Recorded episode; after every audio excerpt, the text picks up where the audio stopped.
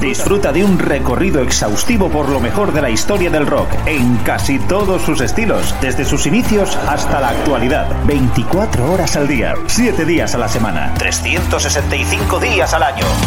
Pop, rock, folk, blues, punk, hard, heavy, country, garage, grunge, soul, alternativa. Todo ello y mucho más en Radio Free Rock. Síguenos también a través de radiofreerock.com o a través de nuestras cuentas en Instagram, Twitter y Facebook. Hola, ¿qué tal? Muy buenas, ¿cómo estáis? Bienvenidos a una nueva edición de La Gran Travesía de la mano de Jesús Jiménez en Radio Free Rock. Hoy seguimos con el repaso a lo más destacado del año 1995.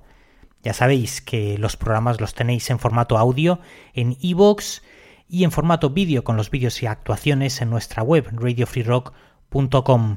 Hoy podréis escuchar y ver los vídeos de Ash, Chris Isaac, Pulp, Neil Young, Alice in Chains, Elástica y esta mujer con la que arrancamos nuestro programa, la islandesa Björk. En verano del año 95 la cantante eh, publicaba su segundo trabajo llamado sencillamente Post, grabado en distintos estudios, eh, sobre todo en Reino Unido, en un periodo de grabación eh, bastante largo que curiosamente empezaría en los famosos Compass Point Studios en las Bahamas.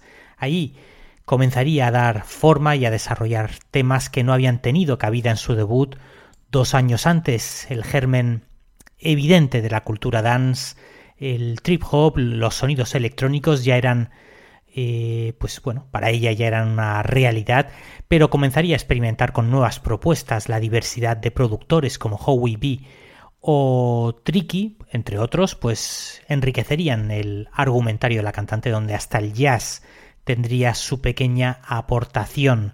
Seis singles lanzaría de su segundo LP que la pondrían en el foco de atención, algo que le afectó personalmente incluso hasta el punto de tener que sobrevivir a un intento de asesinato. Un tipo de 21 años, un perturbado mental de Florida, quien obsesionado con la cantante, se grababa todos los días un vídeo hablando sobre ella, escribiendo también un enorme diario que terminaría enviándole un paquete bomba cuando se enteró que Björk había comenzado una relación con el músico Goldie, un artefacto explosivo rociado con ácido sulfúrico que le envió a su casa en Londres, mientras el mismo día del envío pues decidía suicidarse pegándose un tiro delante de las cámaras. La suerte pues sería que cuando la policía vio el diario y las cintas de vídeo, eh, decidieron interceptar el paquete que todavía no se le había entregado a Bjork.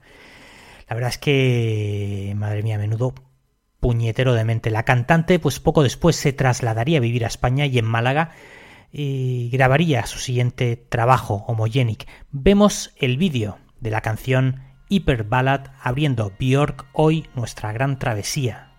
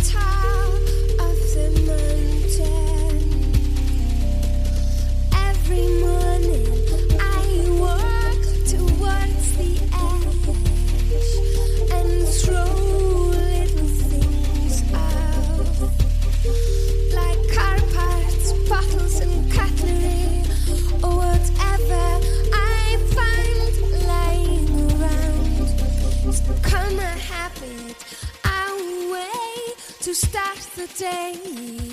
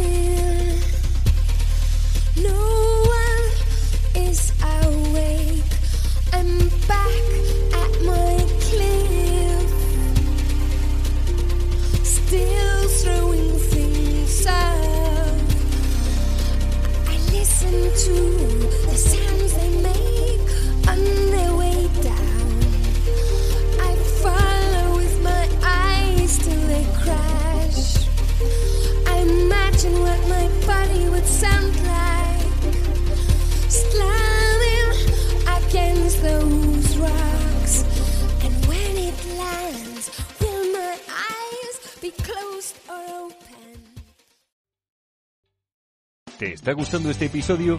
Hazte fan desde el botón Apoyar del podcast de Nivos. Elige tu aportación y podrás escuchar este y el resto de sus episodios extra. Además, ayudarás a su productor a seguir creando contenido con la misma pasión y dedicación.